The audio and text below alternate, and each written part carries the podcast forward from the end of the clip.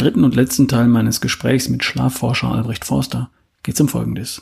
Warum gut schlafen Sportler besser macht, warum Schlaf vor Verletzungen schützt, warum weniger Schlaf sich einfach nicht lohnt, was Schlaftracker leisten und was nicht, und wir reden über das Phänomen Restless Legs, kribbelnde Beine am Abend. Viel Spaß dabei.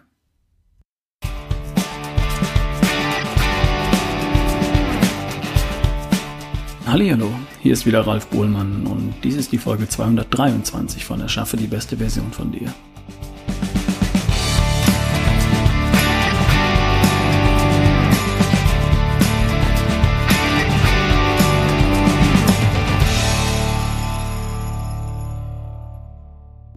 Da gab es eine steile These in dem Buch, dass ähm, amerikanische Profisportler von der Westküste gegen diejenigen aus der Ostküste, von der Ostküste, in 60 Prozent der Fälle gewinnen. Wenn sie aber untereinander spielen, Westküste gegen Westküste, dann gibt es eine 50 Prozent Siegchance und Ostküste gegen Ostküste gibt es dieses Missverhältnis auch nicht. Woran liegt denn das bitteschön? Ja, das liegt am Jetlag. Ähm, wir haben ja in den USA mehrere Zeitzonen, die durchflogen werden und so ein ähm, Spitzenspiel, das findet ja abends statt. Meistens so gegen 18 Uhr, vielleicht sogar sogar um, um 20 Uhr. Ein Baseball geht ja relativ lange und dann geht das Spiel eben bis 24 Uhr. So, wenn ich jetzt angeflogen bin und drei Stunden Zeitunterschied habe, dann beginnt das Spiel im ungünstigsten Fall schon irgendwie kurz vor Mitternacht. Und dann ist unser Körper nicht mehr auf der Leistungshöhe. Und äh, wenn ich nicht auf der Leistungshöhe bin, dann bin ich eben halt ein paar Prozent schlechter und diese paar Prozent, die entscheiden bei Spitzensportlern und über Sieg und Niederlage. Mhm. Ähm, also darum ist auch das englische Radnationalsportteam, das ist eines der ersten Radsportteams gewesen, die einen Schlafmediziner engagiert haben. Ähm, und die haben in den letzten Jahren ja wirklich den Radsport gerockt, kann man sagen. Äh, vielleicht haben sie auch gedopt, aber allein nur mit Doping geht's auch nicht. Ich glaube, okay. die haben die haben das, die Idee des, der paar Prozent Optimierung, ja, überall ein paar Prozent besser werden, ähm, implementiert. Und die, die reisen zum Beispiel fortan mit dem eigenen Kissen und der eigenen Decke und auch so einer eigenen Leichtmatratze, so dass sie ähm, jeden Abend wenn sie dann in diesen einzelnen Tour de France-Etappen zum Beispiel unterwegs sind, immer das gleiche Schlafgefühl haben. Mhm. Schlafen wir auf einer neuen Matratze, sagt unser Körper, ey, das ist eine neue Matratze, das ist eine ungewohnte Umgebung, hier muss ich aufpassen, es könnte ja etwas Unvorhergesehenes kommen, bitte nicht so tief schlafen, damit ich schnell einsatzbereit bin. Hm. Wenn ich mit meinen eigenen Requisiten reise, dann schaffe ich jeden Abend meine eigene geborgene Oase und dann kann ich stärker, besser loslassen. Und je mehr wir loslassen, tatsächlich, haben wir mehr Tiefschlaf also so Hypno-CDs, die dann so, sie gehen langsam die Treppe herunter und tiefer und sie werden schwerer und schwerer. Die funktionieren tatsächlich. Wir mhm. lassen mehr los und wir haben mehr Tiefschlaf, wenn wir diese ähm, Entspannungs-CDs vom Einschlafen hören. Also von, von Sportlern kenne ich das tatsächlich. Roger Federer hat das mal behauptet, dass er ähm, mehr schläft als ein Normalo, weil er das für seine Leistung braucht. Bei ihm kommt es ja auf die Präzision beim Aufschlag an und solche Dinge. Äh, ich weiß es auch von Golfspielern. Und ähm, ich treibe CrossFit und die besten Crossfitter dieser Welt gelten als die fittesten Athleten von allen überhaupt.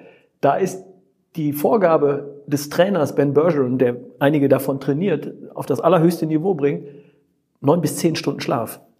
Sportler brauchen definitiv mehr Schlaf als der Durchschnittsmensch. Ähm, äh, die sind einfach, jeden Tag ist wirklich starke körperliche Arbeit mhm. und äh, Sportler brauchen daher eher acht, neun Stunden. Und äh, der absolute Frühsport morgens um vier Uhr, da gab es das australische Schwimmteam, was die, die haben immer gesehen, dass wenn sie morgens um fünf Uhr Frühschwimmen hatten, dass die Sportler dann eine Stunde weniger Schlaf bekommen haben, mhm. weil natürlich weiterhin gerne abends ins Bett gehen. Also das ist eine schlechte Idee. Ähm, extra früh nochmal eine extra Trainingseinheit einzulegen, um, um dadurch den Schlaf zu verkürzen. Der Schlaf ist eines der wichtigsten Dinge für einen Sportler und er sollte ja den komplett ausnutzen. Er sollte sich nicht stressen und probieren, möglichst lange im Bett zu bleiben, sondern jeden Tag so viel zu bekommen, dass er glücklich aus dem Bett steigt, dann hat er genug geschlafen und dann ist sein Körper voll einsatzbereit und hat dann weniger Verletzungen. Es gibt ganz klare Studien, die zeigen, Sportler, die ausreichend schlafen, haben weniger Verletzungen und haben eine schnellere Regeneration ähm, in ihren, bei ihren Verletzungen. Und das ist gerade bei Spitzenathleten im Fußball ähm, extrem wichtig. Und Sport ist ja eigentlich nur ähm, eine Simulation des echten Lebens. Das bedeutet im echten Leben, das heißt, der Normale unter ich, ich stehe tagtäglich meinem Mann im Job, meine Frau im Job draußen, die Frauen da draußen. Äh, das heißt, das hat mit dem echten Leben ja auch was zu tun. Das betrifft nicht nur körperliche Höchstleistung, die den meisten von uns im normalen Leben nicht abverlangt wird. Aber was uns abverlangt wird, ist ja eine gesamte Lebensleistung. Also wir müssen im Job performen, wir müssen als Familie performen, wir möchten aber auch noch private, soziale, kulturelle Ereignisse wahrnehmen und so weiter. Das heißt, da ist ja eigentlich gewünscht, dass wir in Höchstleistung sind. Und Schlaf ist einfach ein wichtiges Element dazu. Oder? Ja, und wir müssen darauf achten, was kriege ich denn davon, wenn ich jetzt eine Stunde weniger schlafe oder zwei Stunden weniger schlafe, als ich eigentlich brauche? Also angenommen, ich bin ja schon 16 Stunden wach tagsüber. Jetzt kann ich noch zwei, also kann das um 10 Prozent verlängern mit zwei Stunden extra, die ich quasi aus meinem Schlaf rausschneide. Dadurch bin ich aber tagsüber die ganzen restlichen 16 Stunden weniger leistungsfähig, bin weniger glücklich, mein Körper wird häufiger mal einen Krankheitstag einlegen müssen. Das heißt, am Ende glaube ich nicht, dass wir tatsächlich mehr Zeit gewinnen. Also wir gehen wirklich glücklicher, zufriedener und gesünder durchs Leben, wenn wir uns die extra Stunde äh, in der Nacht gönnen und nicht probieren, da nochmal was rauszuschneiden. Also das ist der, das ist der falsche Punkt. Lieber mit viel Energie in den Tag schneiden, äh, starten und dann einfach effektiver arbeiten. Mhm. Es gibt Leute, die sagen mir im Seminar, für acht Stunden Schlaf regelmäßig habe ich keine Zeit. Und dann sage ich ihnen immer, äh, Moment, faktisch haben wir doch alle gleich viel Zeit, 24 Stunden jeden einzelnen Tag. Das ist also nicht eine Frage der Zeit, sondern eine Frage der Prioritäten. Wir haben alle nur unterschiedliche Prioritäten. Und manche davon sind ja völlig okay. Selbstverständlich habe ich, als meine kleinen Kinder nicht durchgeschlafen haben, mit Liebe und Freude auf Schlaf verzichtet. Und das würde ich jederzeit wieder tun. Ich habe für manche berufliche Projekte auf Schlaf verzichtet und ich würde das jederzeit wieder tun. Das ist alles vollkommen okay. Nur ich weiß, was ich da tue. Ne? Und äh, ich habe in, mich inzwischen entschieden, dass für mich Schlaf ein wesentliches Element ist. Ich hole mir meine sieben bis acht Stunden Schlaf da jetzt noch eine, mal eine Frage an dich als Forscher. Wie regelmäßig muss das sein? Was ist, wenn ich in der Woche fünf bis sechs Stunden schlafe, aber dafür Samstag, Sonntag bis in die Puppen? Ja, also wenn wir eine Batterie nicht voll aufladen, dann ist sie auch nicht voll aufgeladen. und, und dann haben wir eben halt fünf Tage, in denen wir eben halt ja so halbwegs gut irgendwie über die Runden kommen und funktionieren. Und dann zwei Tage, wo wir erstmal einen Tag irgendwie Schlaf auf, aufholen müssen und auch nicht, eigentlich nicht so richtig glücklich und geil drauf sind und nicht das Wochenende gescheit nutzen können.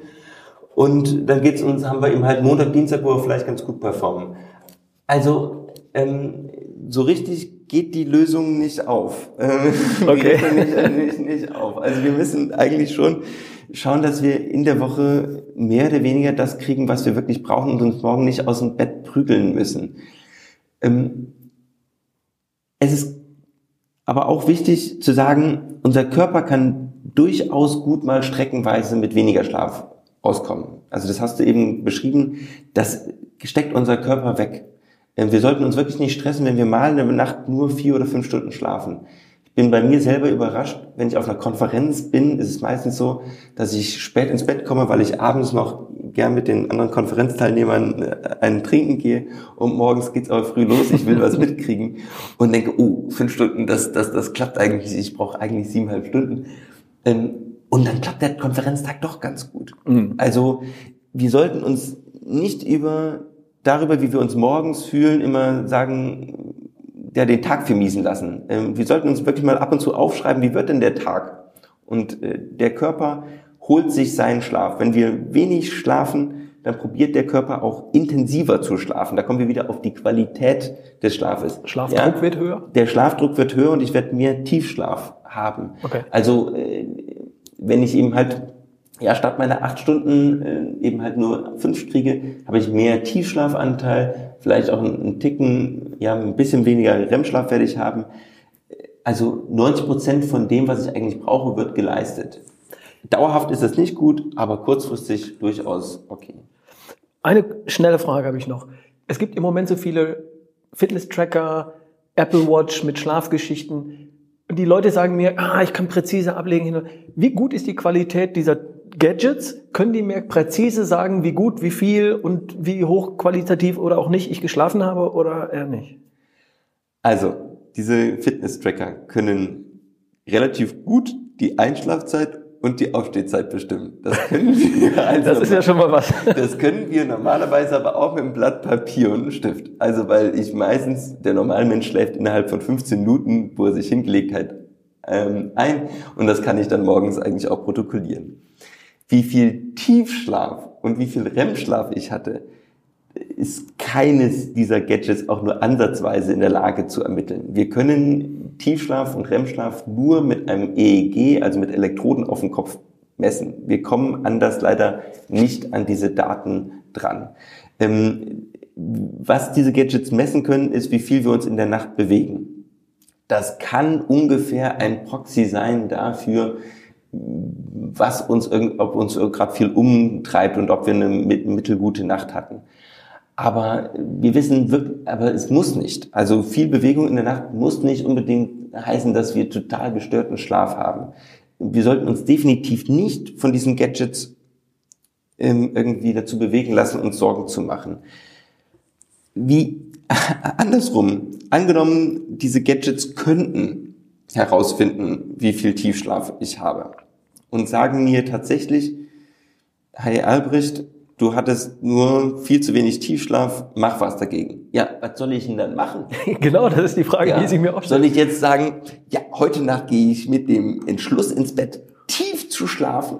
Das wird definitiv nicht klappen. Also wenn wir, wenn wir stärker wir probieren zu schlafen, desto schlechter schlafen wir. Da gibt es auch so ein Paradoxon. Ja, die, die, Paradox, äh, die paradoxe Intention, das ist genau. eine Möglichkeit für Insomnie-Patienten, sich auszudrücken. Die sollten ab und zu mal mit der mit dem Willen, nicht zu schlafen ins Bett gehen und dann können sie häufig besser schlafen. äh, weil Schlafen ist das Gegenteil von Wollen. Und wenn wir plötzlich nicht probieren zu schlafen, dann sacken wir weg. Okay. Also, ähm, also mein, mein Freund hat mit mir auf der Couch häufig probiert, nicht zu schlafen während eines Filmes. Es hat nie geklappt. Wahrscheinlich hätte er schon probieren sollen zu schlafen während des Films andersrum, dann wäre er endlich mal wach geblieben. Also, aber genau. Ähm, wenn, wenn, wir, wenn wir probieren zu schlafen und probieren möglichst tief zu schlafen, das klappt nicht. Ähm, wir können uns so eine Einschlaf-CD ähm, anmachen, so eine mhm. Tiefschlaf-CD, das klappt vielleicht. Aber daher, es bringt uns überhaupt nichts, unseren Schlaf zu tracken.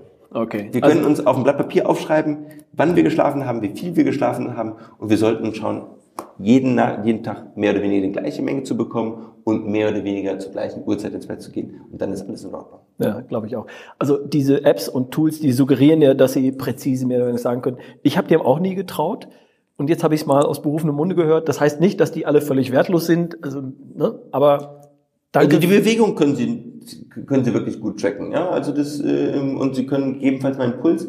Ich glaube, dass wir in 15 Jahren soweit sind, dass wir vielleicht auch aus den, aus den Pulsdaten, aus der ähm, Herzratenvariabilität mhm. möglicherweise da was aus, äh, ausrechnen können. Aber der Punkt ist, was bringt uns das? Es mhm. ändert nichts an unserem Schlafverhalten, wenn das Ding mir sagt, Sie schlafen schlecht. Ähm, äh, was was bringt ist, wenn unser Tracker sagt, hey, Sie schnarchen die ganze Nacht durch, dann bitte Hilfe suchen. Dafür sind die Dinger gut. Und dafür gibt's auch App, Apps, habe ich gelesen, die das Schnarchen aufnehmen und am nächsten Tag sagen, genau. du hast geschnarcht. Das habe ich doch gar nicht also gemerkt. Das, doch, stimmt. Das machen mehrere schon. Also dieses Sleep Like Android und es gibt aber auch Snorlab. Die zeichnen relativ gut aus, wie viel wir schnarchen und wir können uns sogar die Schnipsel anhören. Und wenn wir plötzlich dann so anderthalb Minuten haben, wo plötzlich Stille ist, also lautes Schnarchen, anderthalb Minuten still und dann wieder lautes, losbrechendes Schnarchen, das sind dann die Atemaussetzer. Mhm. Und da müssen wir dann aufpassen und sagen, oh, hier müssen wir was tun. Das könnte dann eine Atemmaske sein zum Beispiel. Oder da gehe ich zum HNO oder zum Oder ich mache Sport. Oder ich mache Sport oder ich nehme ab, vermeide die Rückenlage und mache all diese ganzen anderen Klassiker. Genau. Super geil. Ich habe das Buch hier vor mir liegen und da sind 96 gelbe, blaue und grüne Schnipsel drin von Details und Fun Facts, die ich gelesen habe.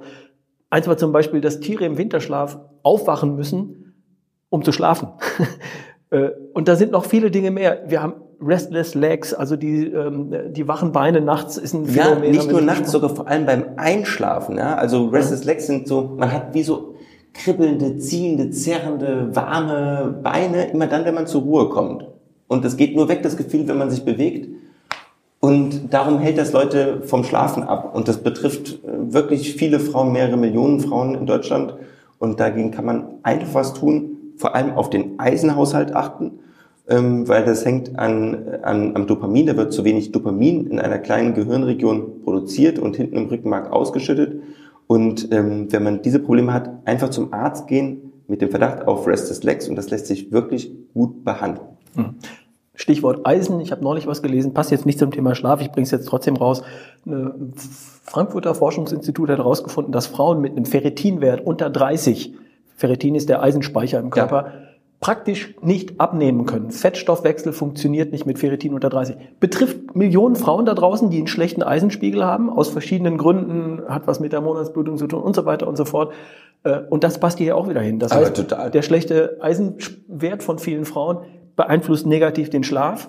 Restless Legs ist ein Schlafstörer. Ja, vor allem, und, wenn ich, wenn ich einen Ferritinwert unter 50 habe, dann habe ich möglicherweise Restless Legs in der Nacht. Ich komme nicht gut in den Tiefschlaf rein, weil mich die Restless Legs wach halten. Na klar, da wird auch wieder der, der, der Fettsäurestoffwechsel gestört, der Zuckerstoffwechsel gestört. Wenn das gestört ist, was auch zum Beispiel durch, durch Schnarchen gestört ist, dann kann ich ganz schwer abnehmen. Und dann habe ich diesen Teufelskreis, ne? Dann ich das führt zu Übergewicht, Übergewicht ja. führt zu Schnarchen, Schnarchen ja. führt zu Schlafaussetzern, verbessert ja. Und, und, und, und dann dreht sich das Ganze im Kreis. Genau. Zu diesen Facts, da gibt es noch wahnsinnig viele. Wie gesagt, 96 Schnipsel habe ich mir alleine markiert. Ich kann jedem nur empfehlen, sich das Buch anzuschauen. Das macht Spaß, es zu lesen. Das ist nicht wissenschaftlich, das ist lustig, das ist anekdotisch, das ist toll geschrieben. Ähm, also meine Hörer gerne mal dieses Buch. Sagen wir es mal so, es ist sehr wissenschaftlich. Hinten sind 300 ähm, wissenschaftliche Referenzen, Primärquellen drin, aber es ist nicht so geschrieben, dass man es nicht versteht. Ich habe auf Fremdwörter verzichtet im Buch, so dass es locker, leicht, verständlich zu lesen ist und mal die Grundlagen, also das Behind-the-Scenes-Look zu, äh, zu erklären. Das ist kein Schlafratgeber, oh, machen Sie die drei Dinge und Sie schlafen besser und Ihr Leben wird besser. Nein, es ist so, verstehen Sie mal die Basics und dann, ah, ja, dann wird's eigentlich, dann fällt's einem wie Schuppen von den Augen und genau. dann so funktioniert das Ding. Ja. Und das hat für mich funktioniert, weil drei Lebensphasen auch beschrieben wurden. Schlafen zum Thema Kinder, Kleinkinder wurde erklärt, Schlafen für mich als Mensch mitten im Leben. Jetzt habe ich auch Eltern. Schlaf, wie verhält sich das bei den Eltern? Was hat das mit meinem sozialen Zusammenleben mit meinen Eltern zu tun? Wie beeinflusst das die Menschen, die sie pflegen zum Beispiel, ich habe es übrigens gleich jemanden gegeben, der äh, Pflegeheime betreibt, mhm. äh, weil da zwischen der Seite 220 und 32 genau erklärt wurde, was da abläuft, was da passiert, mit welchen Folgen das da passiert. Egal, wo du stehst im Leben, dieses Buch ist ein Knüller, musst du gelesen haben, deswegen werde ich es natürlich auch in den Podcast verlinken. Jetzt von dir nochmal, Albrecht. Wie kriegt man mehr von dir? Also das Buch natürlich. Gibt es noch was? Gibt es eine Website? Ja, es gibt ein paar Kapitel, die es nicht ins Buch geschafft haben, Aha. weil das Buch ist ja jetzt schon relativ dick und ähm, man kann die Menschen auch mit 500 Seiten dann irgendwann vergraulen. und daher sind aber eigentlich ein paar wirklich spannende Kapitel nicht drin äh, äh, reingekommen. Zum Beispiel das Kapitel über Matratzen. Ja? Ah. Welche Matratze soll ich denn jetzt kaufen? Ah, super. Und das steht jetzt auf meiner Homepage ähm, www.warum-wir-schlafen.de Warum-wir-schlafen.de Kommt als Link in die Podcast-Beschreibung. Und dann gibt's einen YouTube-Channel. Ähm, ich habe ähm, einige Themen, kurze Themen, ähm, zum Beispiel Schnarchen, ähm, in drei Minuten erklärt. Und das kann man dann ja jemandem Verwandten, der oder Partner, der neben einem schnarchend liegt, dann mal so zuspielen. Ähm, also es gibt einen YouTube-Channel, der heißt auch zufälligerweise wieder Warum wir schlafen. Und äh, da kann man äh, ja, sich mehr Informationen holen. Mehr Informationen von mir gibt's auch auf meiner ähm, Facebook-Seite ähm, Albrecht Forster Schlaf. Ähm, da, das kann man auch abonnieren und da poste ich auch dann Neues. Man kann mich auch bei Twitter ähm, verfolgen. Das ist äh, Sleeps Forster. Ähm, und ja, so kommt man, kommt man an mich ran. Okay, also all die Kanäle schaffen es in die Podcast-Beschreibung.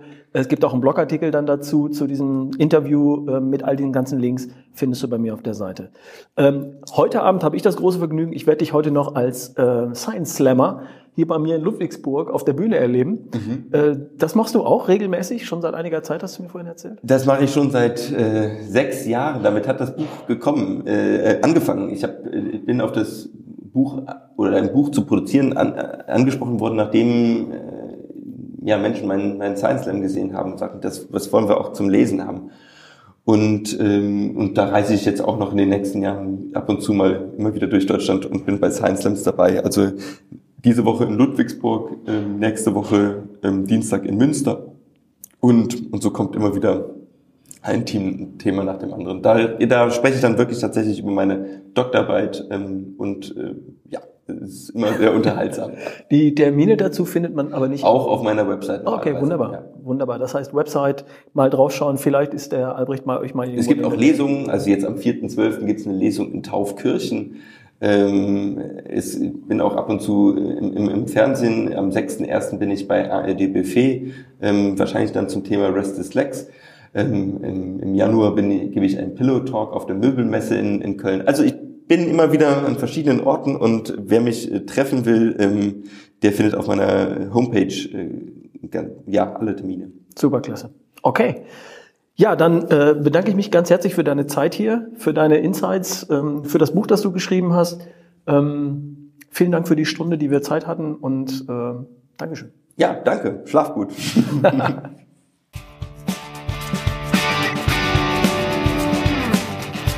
schon erwähnt, alle Links zu Albrecht Forster, zu seinem Buch und zu seiner Website findest du in der Podcast-Beschreibung. Man kann mich übrigens buchen für Vorträge und Workshops in Unternehmen. Falls du dich dafür interessierst, nimm Kontakt zu mir auf unter ralfbullmann.com/business oder schick mir eine E-Mail an ralf@barefootway.de. Ich würde mich sehr freuen, von dir zu hören.